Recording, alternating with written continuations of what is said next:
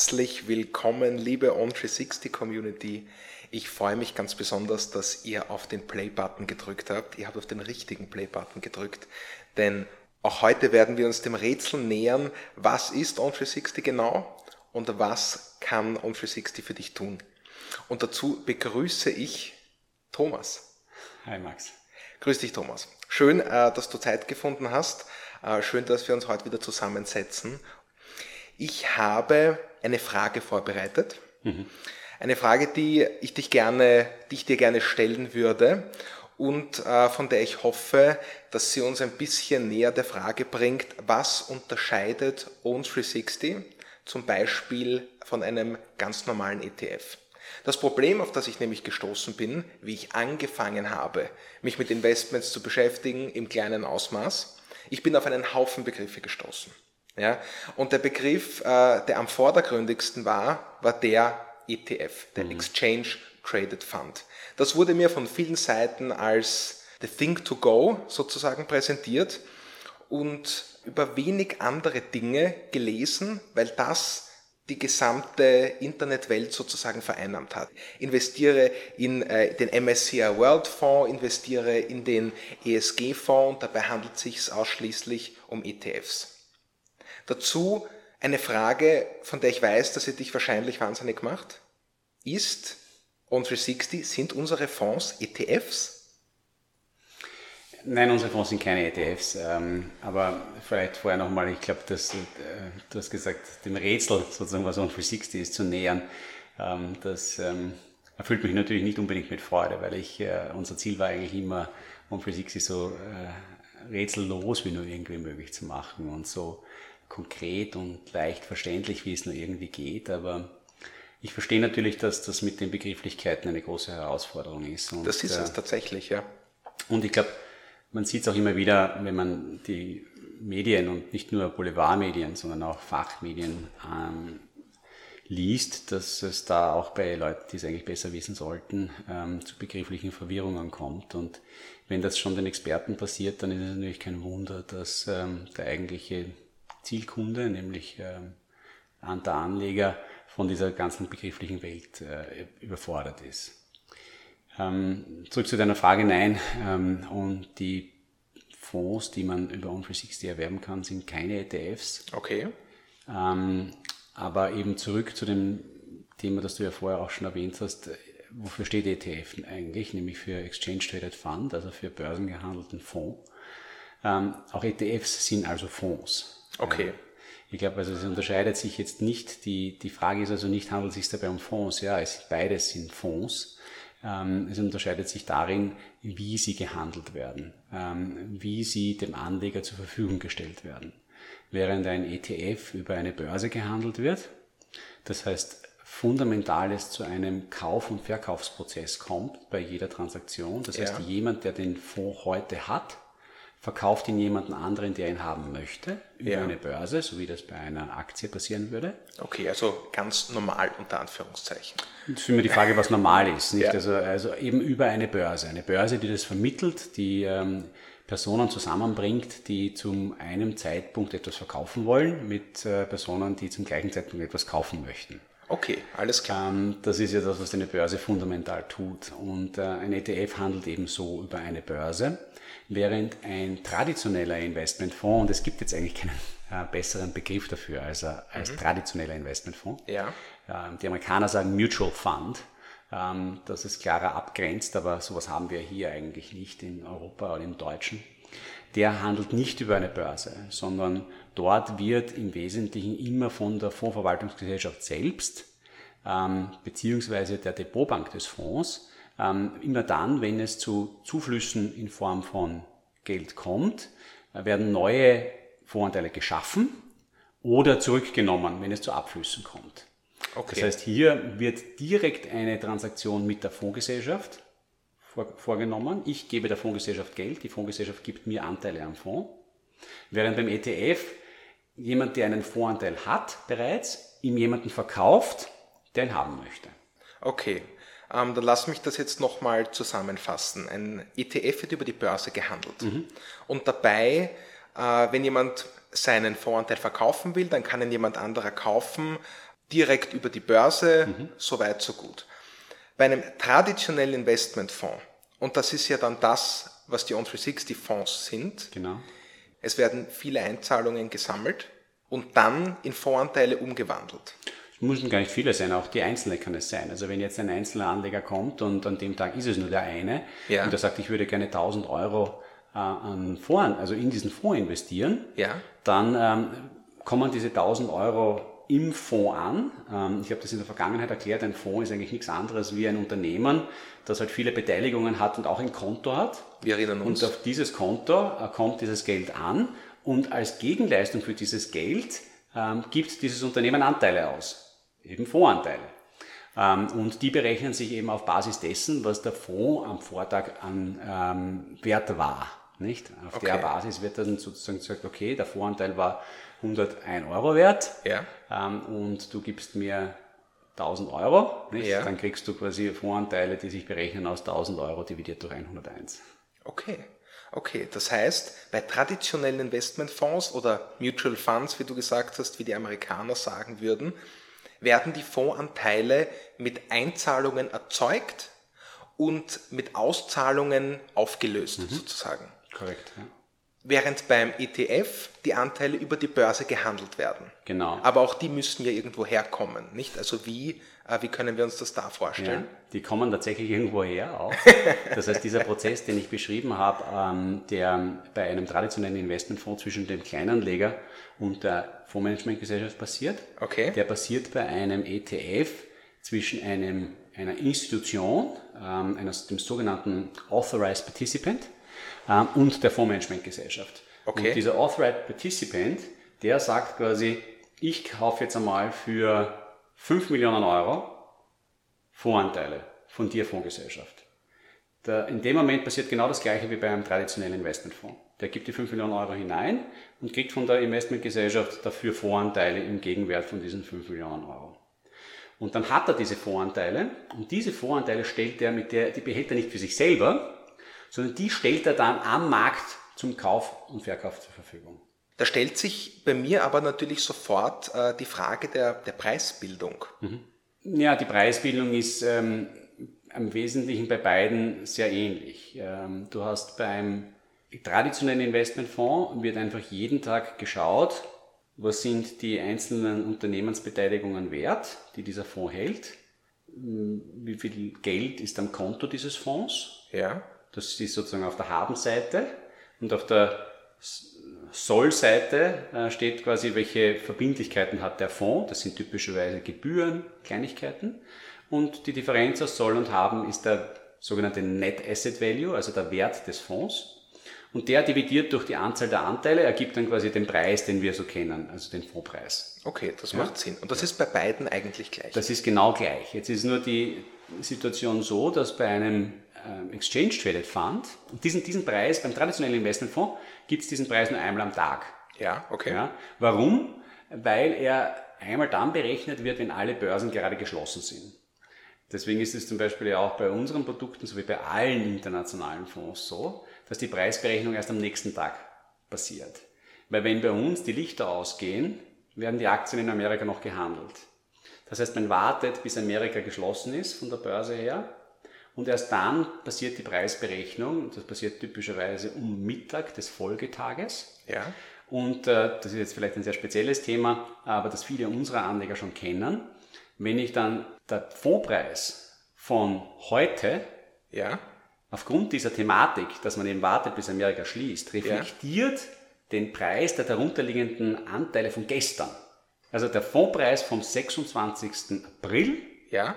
Basiert auf dem, auf, dem, auf dem Wert der darunterliegenden Aktien vom 25. April. Okay, das macht Sinn. Weil ich zunächst einmal warten muss, bis alle Aktien einen Preis vom 25. April haben. Und das ist eben teilweise über die Zeitverschiebung dann erst am 26. So kann der Vorpreis immer erst am Tag danach berechnet werden. Das ist aber eine Verschiebung, die, da muss man mal den Kopf rundherum bringen, dass die passiert. Ja? ja. Die hat auch äh, eine ganz eine, eine interessante Nebenwirkung, nämlich gerade im Vergleich zwischen traditionellen Investmentfonds und ETFs. Die Frage war ja, wie ist es jetzt beim ETF? Grundsätzlich ist es beim ETF natürlich gleich, nicht? Also der ETF hat auch diese Logik, dass der Fonds das wert ist, was er an Unternehmensanteilen hält, plus Cash, minus Verbindlichkeiten. Nur hast du diesen zusätzlichen Mechanismus, dass es hier sozusagen zu einem ständigen Handel auch kommt und der Handel den Preis bestimmt. Dieser Preis, den wir zwei uns ausmachen, wenn du einen Voranteil hast und den ich kaufe, der muss nicht genau das sein, was der Voranteil wert ist. Nicht? Also ich kann ja auch sagen, ich will ihn jetzt so unbedingt haben. Ja. Äh, und so passiert wie in jedem Markt eine Preisbildung über Nachfrage und Angebot oder das, Angebot und Nachfrage. Das ist dann eigentlich ein zusätzlicher Faktor, richtig? Das ist ein zusätzlicher Faktor, ähm, der bisweilen bei ETFs, die nicht von vielen Leuten gehalten werden, zu sehr großen Preisverschiebungen führen kann. Das heißt, es kann vorkommen, gerade bei kleineren ETFs, klein soll heißen, die nicht besonders viele Anteile haben, ja.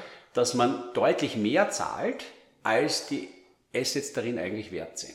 Damit weil muss man rechnen. Es, ja, weil es ist wie bei einer Aktie. auch bei einer Aktie ist es so. Also bei Aktien, die nicht besonders liquide sind, wie zum Beispiel der Flughafen Wien. Ja. Wenn du dort eine Order in den Markt gibst und sagst quasi, ich möchte zu jedem Preis jetzt einfach 1000 Stück kaufen, dann kann es sein, dass gerade am Markt nur 1000 Stück verfügbar sind, die aber um 10% teurer angeboten werden, als der letzte Handel passiert ist, als jemand nur 10 Stück kaufen wollte.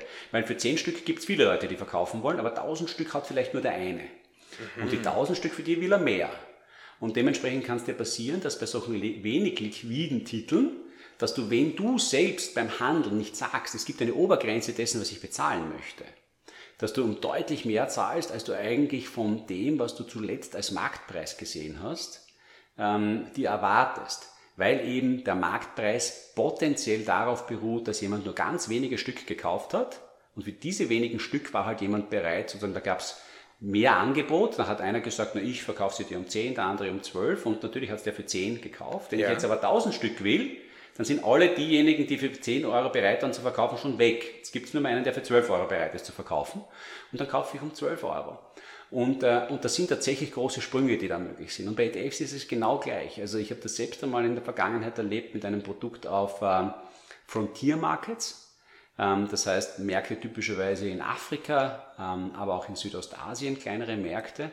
Das war ein kleineres Produkt mit nur ein paar Millionen Euro an Assets. Ja. Und dort ist es schon mal vorgekommen, dass wenn du das verkaufst, wenn du selbst eine größere Position hattest und du wolltest sie verkaufen, dass durch deinen, durch deinen Verkauf der Marktpreis um 10 bis 15 Prozent höher war, als er ursprünglich war und auch als das, was schlussendlich den, die Assets in diesem Fonds wert waren. Das ist dann ähm, für mich als Kleinanleger in, in erster Linie ein Unsicherheitsfaktor, muss ich das sagen.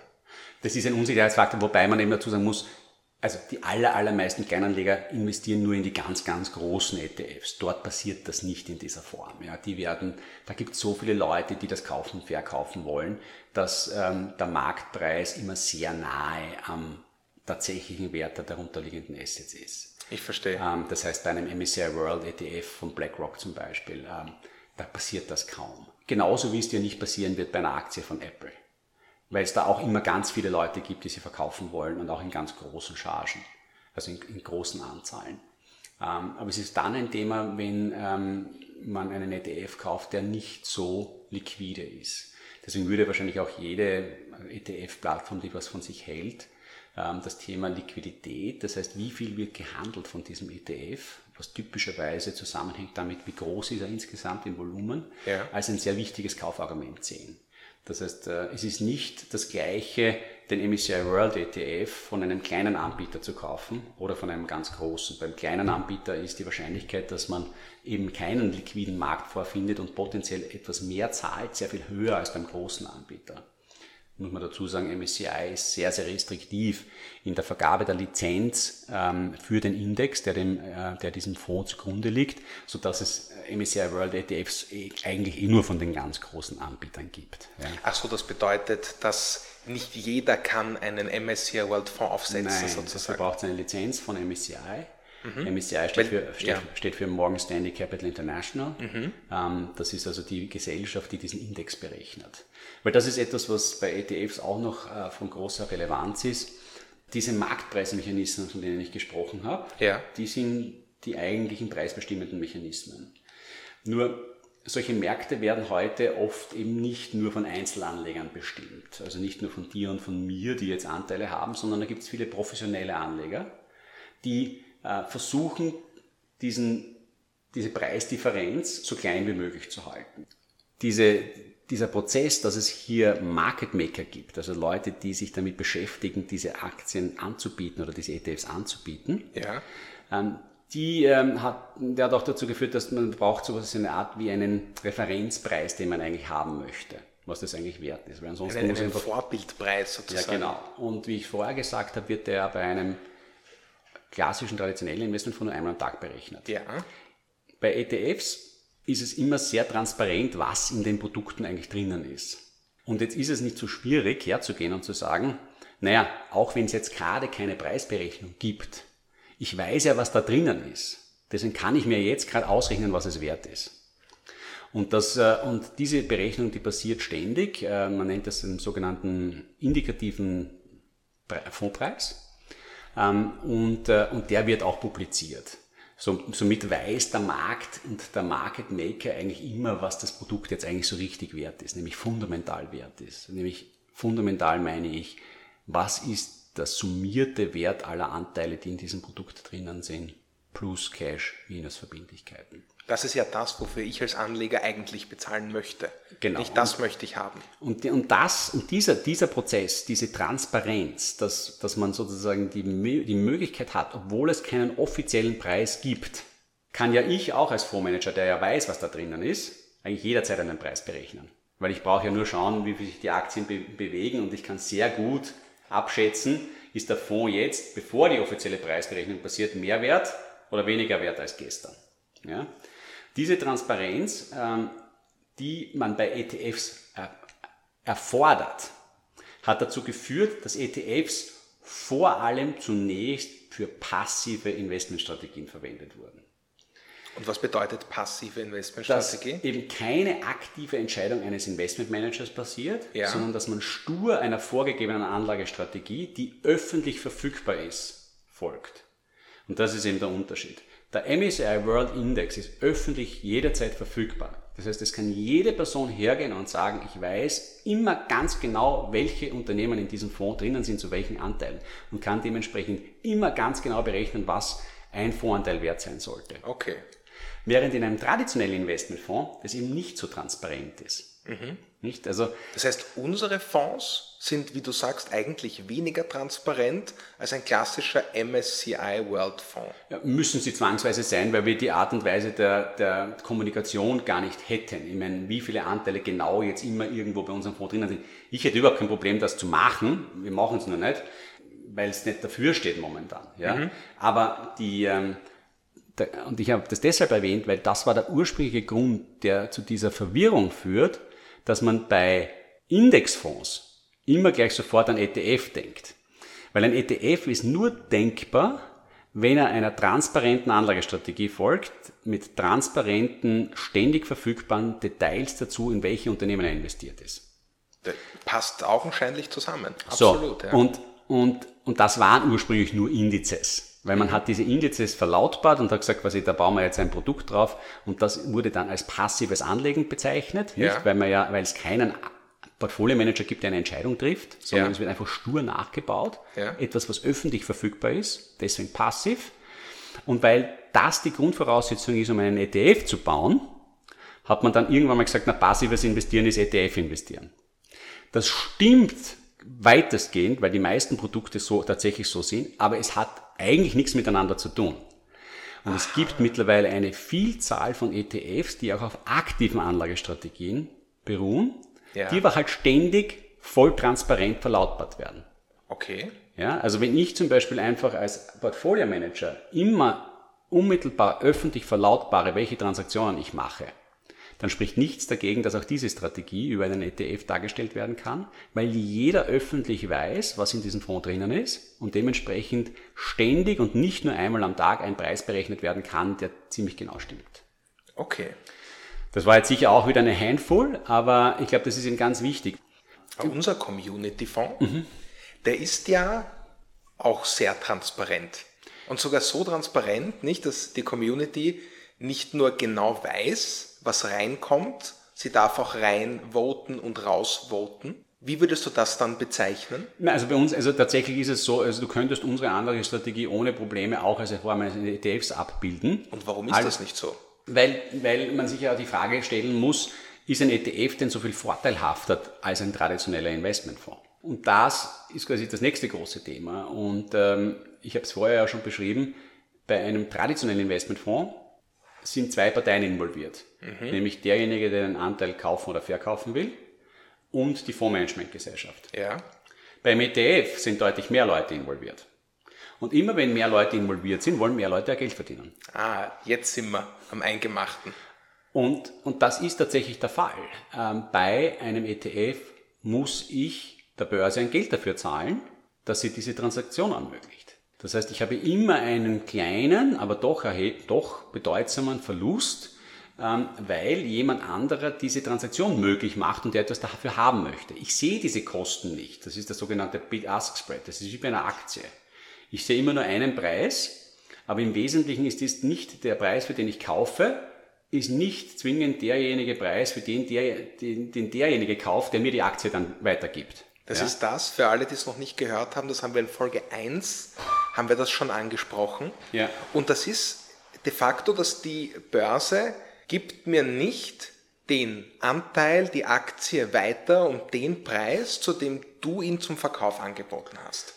Genau, also es gibt immer so einen sogenannten Geldpreis und einen Briefpreis und äh, die Preise unterscheiden sich. Ähm, muss ja so sein, weil wie gesagt, da wird eine Leistung erbracht, nämlich das Verknüpfen von deiner Kaufbereitschaft mit meiner Kaufbereitschaft. Und dafür gibt es viel Infrastruktur, ganz vieles, was getan werden muss, damit das möglich ist und dafür verlangen die Börsen Geld. Ja? Und, äh Aber ich, ich verstehe auch wie bei der ersten Folge nicht, warum man das nicht einfach sozusagen in Form einer Vermittlungsgebühr, Ordergebühr, wie man auch immer es nennen möchte, sozusagen transparent darlegt, was das kostet? Es wird ja eh teilweise transparent dargelegt, also es kommt immer ein bisschen darauf an, über welche, ähm, welche Plattform man handelt, aber normalerweise sind die Spannen schon zu sehen. Also bei vielen der modernen auch Direktbroker äh, sieht man die Spanne, also so quasi das, den, den, den Geld- und den Briefpreis. Immer dann, wenn ich Aktien oder ETFs handle, die sehr populär sind, die viele Leute kaufen und verkaufen wollen, sind diese Spannen sehr klein, sodass der Unterschied sehr gering ist und für den einzelnen Anleger keinen großen Unterschied macht. Und wenn der Markt kleiner ist? Dann werden sie zum Problem.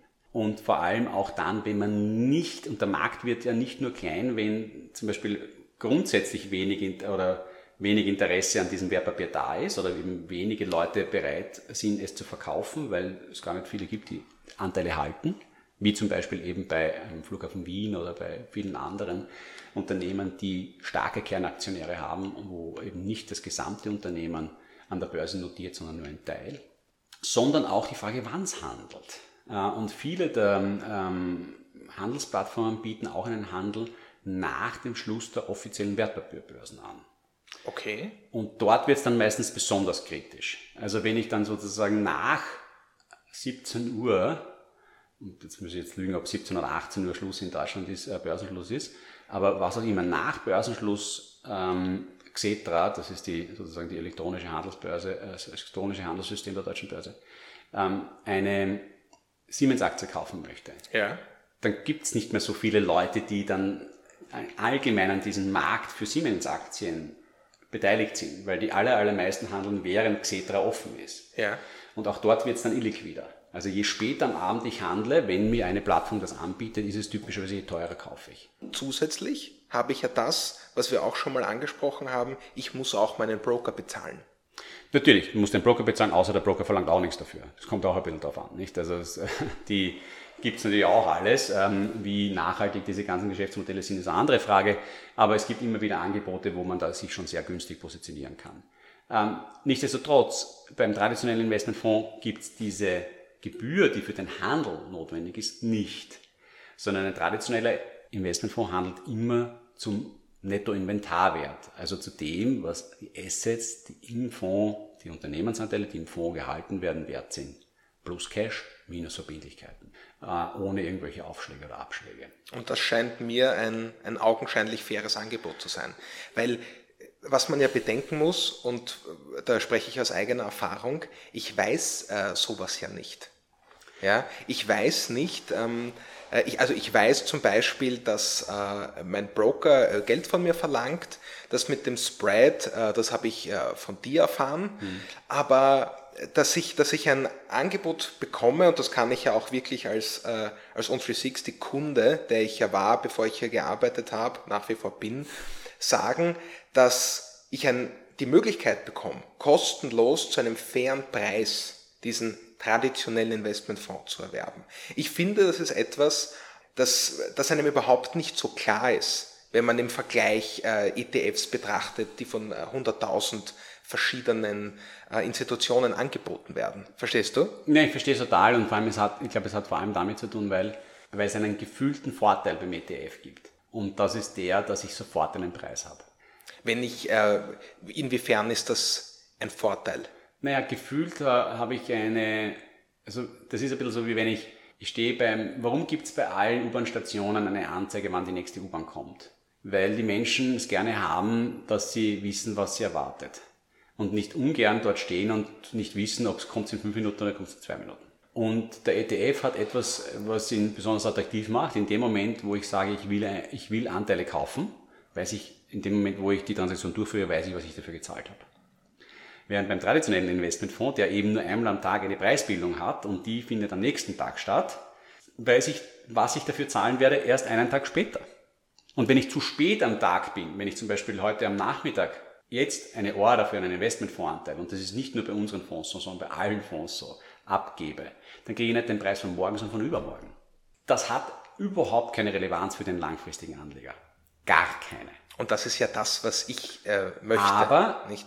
Das, ist, das, das ist das, was du dir einbildest, auch dass du möchtest. Im ersten Moment bist du aber trotzdem Mensch, wie wir alle. Und, und du willst, und der Mensch hat gewisse Handlungsmaxime. Und das Handlungsmaxim heißt hier, ich möchte eigentlich sofort wissen, was, was ich dafür kriege. Und das ist der Riesenvorteil vom ETF. Dass er dir sofort zeigt, was du dafür gezahlt hast oder wie viel du bekommen hast. Das heißt, wir sind da eigentlich in der Psychologie und nicht in, ähm, ist das finanziell sinnvoll, nicht sinnvoll, sondern es spielt eigentlich sozusagen der menschlichen Psyche irgendwie zu, ja. dass ich immer einen aktualisierten Preis habe, ich weiß sofort, was ich gekauft habe und es hat gar nicht so viel damit zu tun, ob das eine kluge Investmententscheidung ist oder nicht. Genau, also er war nie gedacht für den Kleinanleger. Ähm, ich glaube, der Kleinanleger, es waren alle wahrscheinlich überrascht, warum das bei den Kleinanlegern so zu einem Boom geführt hat. Ähm, das hat natürlich nicht nur die Gründe dessen, dass der Kleinanleger, ich glaube, wie ich persönlich auch, mir es wünschen würde, dass ich eine schnelle Preisbildung habe, sondern hat auch damit zu tun, dass im ähm, traditionellen Investmentmanagement halt viel falsch gemacht wurde historisch. Ähm, ich habe es vorher schon gesagt, ETF heißt nicht zwingend passive Anlagestrategie, ja. aber die allermeisten großen ETFs verfolgen passive Anlagestrategien zu sehr geringen Kosten. Das ist typischerweise das aktive Management, dort wo höhere Kosten verlangt wurden in der Vergangenheit, ähm, hat halt nur eine sehr geringe Wahrscheinlichkeit, besser zu performen als so ein passives Produkt. Darüber können wir nochmal sprechen. Wie schaut das eigentlich aus mit der Erwartungsrendite von einem passiven Anlagefonds versus einem aktiven Anlagefonds? Ich glaube, auch ein ganz, ganz spannendes Thema. Das, ein, ein, das sollten wir bald aufgreifen, auf jeden Fall. Ich glaube, da gibt es ganz viele ähm, auch falsche oder nicht ganz richtige Wahrnehmungen da draußen. Ja. Ähm, aber jedenfalls ist es so, dass, ähm, dass es sicher nur wenige äh, aktive Fonds gibt, die nach Kosten ähm, historisch über längere Zeiten besser Renditen abgeworfen haben, als einfach den gesamten Markt zu kaufen, was eben ein ETF wie der MSCI World ähm, äh, Index-ETF äh, äh, ermöglicht. Das war auf jeden Fall auch eins der größten Argumente, äh, denen ich begegnet bin bei meiner Recherche, dass dieses ähm, Meistens wurde das so geschrieben, nicht kein Fondsmanager kann ETFs schlagen langfristig. Nicht unter diesem Schlagsatz, sozusagen mhm. unter diesem Slogan, äh, wird das beworben. Und das ist ein, äh, für mich als Kleinanleger angenehmer Einstieg gewesen, nicht weil mir damit auch das Gefühl gegeben wird, ich treffe eine gute Entscheidung. Ja. Ich muss jetzt nicht einem äh, teuren Fondsmanager vertrauen, ja. im Normalfall sehr teuer, nicht, ja. sondern ich kann in diesen Indexfonds, in dem üblicherweise MSCI World Fonds einsteigen,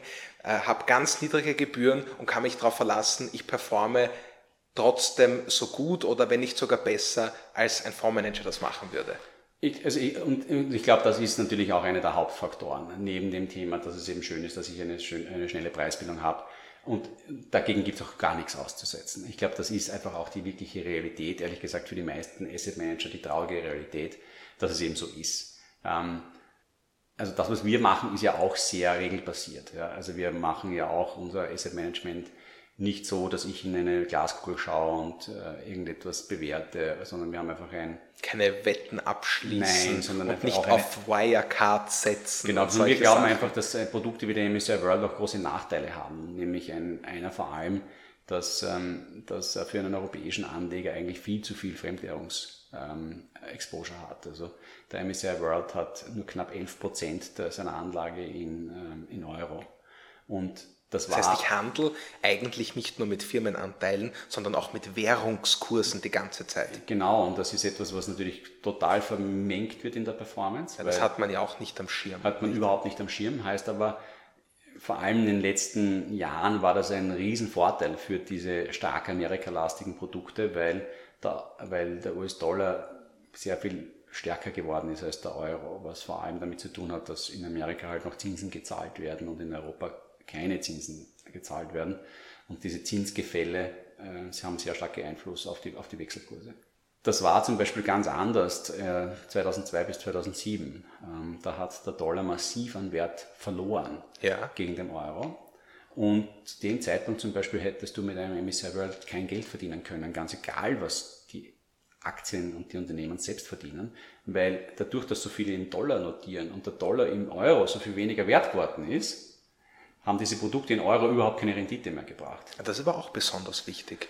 Und in den letzten Jahren war es halt so, sie haben besonders viel Rendite gebracht, weil der US-Dollar halt so viel stärker geworden ist. In den Long Run sollte das alles wurscht sein und sich ausgleichen. Ja. Mhm. Im kurz- und mittelfristig ist das ein richtig, also ist das ein großes Thema. Und ich bin sicher kein Freund davon zu sagen, quasi, es darf nur Euro sein. Ja. Ganz im Gegenteil, ich glaube, es ist wichtig, dass man Währungen, auch Fremdwährungen in seinen Produkten hat. Aber 90 Prozent ist sehr, sehr viel. Und das ist halt nun mal die Realität im MSCI World.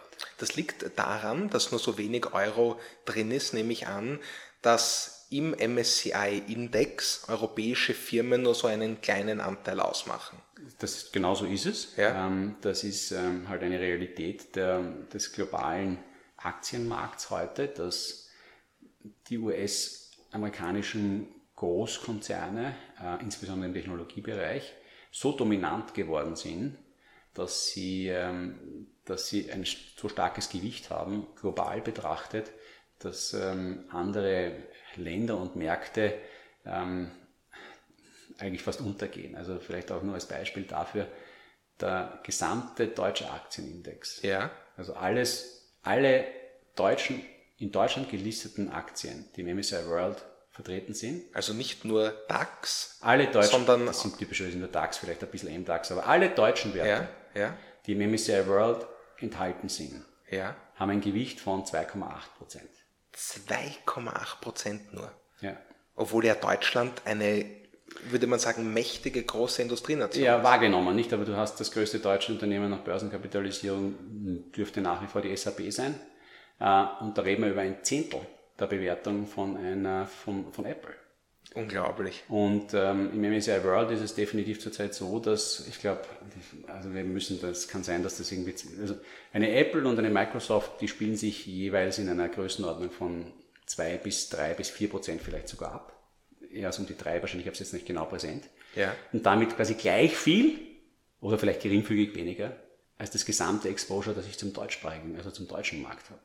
Und da sagst du, siehst du eine Gefahr in klassischen ETFs oder sei es vielleicht ist Gefahr übertrieben, vielleicht eine, ein, ein Risiko, weil in unseren Fonds der Euro, Deutschland und auch Österreich stärker vertreten sind, als das in einem MSCI je abgebildet wäre, sozusagen. Schau, ja, aber der MSCI hat ja eine Logik, wie er abbildet. Und die Abbildung heißt, die Unternehmen sind äh, so stark vertreten, ähm, wie sie sich in ihrer sogenannten streubesitzgewichteten Marktkapitalisierung zueinander verhalten.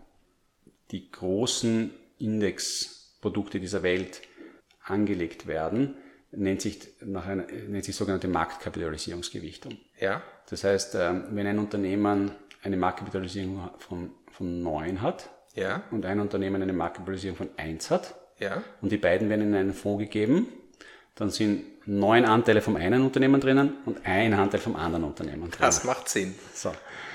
Jetzt ist es nicht ganz so einfach, ähm, sondern es dreht sich typischerweise nicht um die gesamte Marktkapitalisierung, sondern nur um die Marktkapitalisierung, die, man, die an der Börse gehandelt wird. Das ist der sogenannte Streubesitz. Das hat eben große Relevanz für Unternehmen, die äh, starke Einzelaktionäre haben. Ja. Also wenn zum Beispiel eine, die Lufthansa 25 Prozent jetzt im Besitz des deutschen Staats. Diese 25 Prozent sind nicht handelbar. Nicht, weil die gehören einem einzelnen Anleger, der sie jetzt nicht an der Börse verkaufen will. Der handelt sie schlichtweg nicht. Genau. Deswegen kann sozusagen, sind nur 75 Prozent jetzt in dem Fall. Es kann sein, dass es da noch andere Großanleger gibt, die jetzt nicht mitgerechnet werden würden. Aber nehmen wir mal an, es gibt nur den deutschen Staat mit 25. Dann hast du nur diese 75 Prozent, die eigentlich handelbar sind. Und jetzt würde, wenn die Lufthansa insgesamt einen Wert hat von 10 Milliarden, dann wird sie allerdings nur mit 7,5 Milliarden zum Zweck der Berechnung des Index berücksichtigt. Okay. Weil der Index sich davor, der Index ist ja eine ganz eine starre Logik. Ja. Und jeder, der den Index nachbildet, muss ganz nach dieser starren Logik kaufen.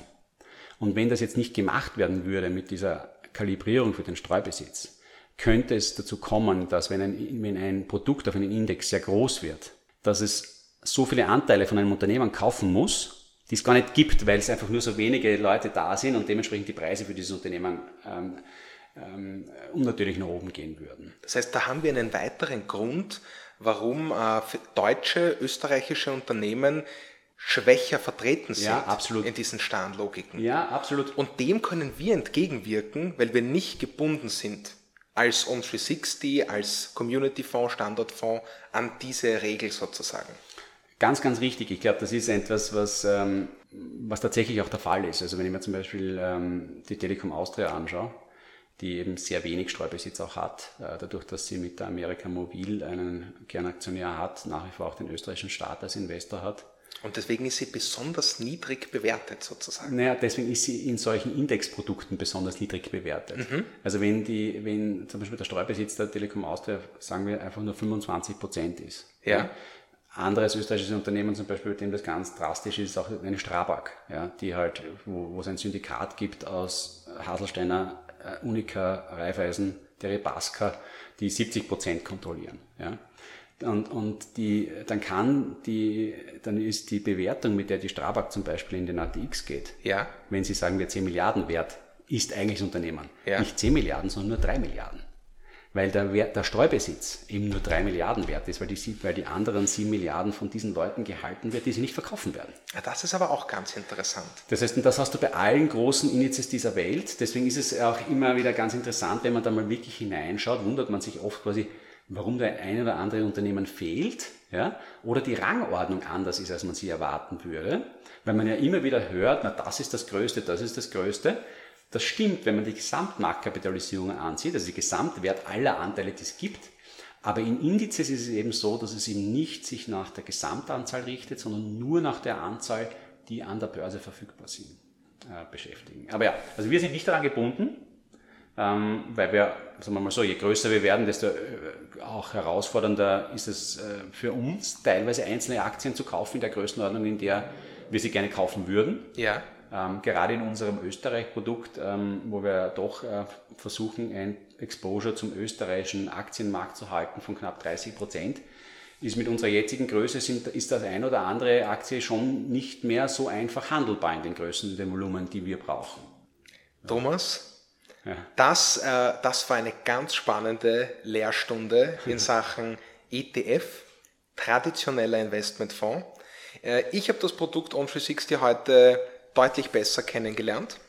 Es war auch sehr interessant, äh, den Unterschied zu hören äh, zum ETF, dass mehrere Spieler involviert sind, dass es andere Preisbildungsmechanismen gibt oder genauso, dass äh, für die Berechnung dieser Indizes, wie das MSCI, wie wir gerade gesagt haben, zum Beispiel nur Streubesitzaktien herangezogen werden. Das heißt, europäische beziehungsweise für uns besonders relevant deutsche, österreichische Unternehmen deutlich niedriger bewertet sind. Vielen Dank für dieses spannende Gespräch. Gerne. Sagt uns unbedingt Bescheid, ob ihr das heute verstanden habt. Es war viel, es war spannend, aber es war viel. Äh, schreibt uns gern in die Kommentare euer Feedback. Wir behandeln dann gern auch noch Fragen, die auftauchen, selbstverständlich. Dafür ist unser Thomas schließlich da. Und wir lassen dich jetzt weiter deine Magic Worken sozusagen. Ja. Und verabschieden uns. Schönen Tag euch noch. Ciao. Danke, ciao.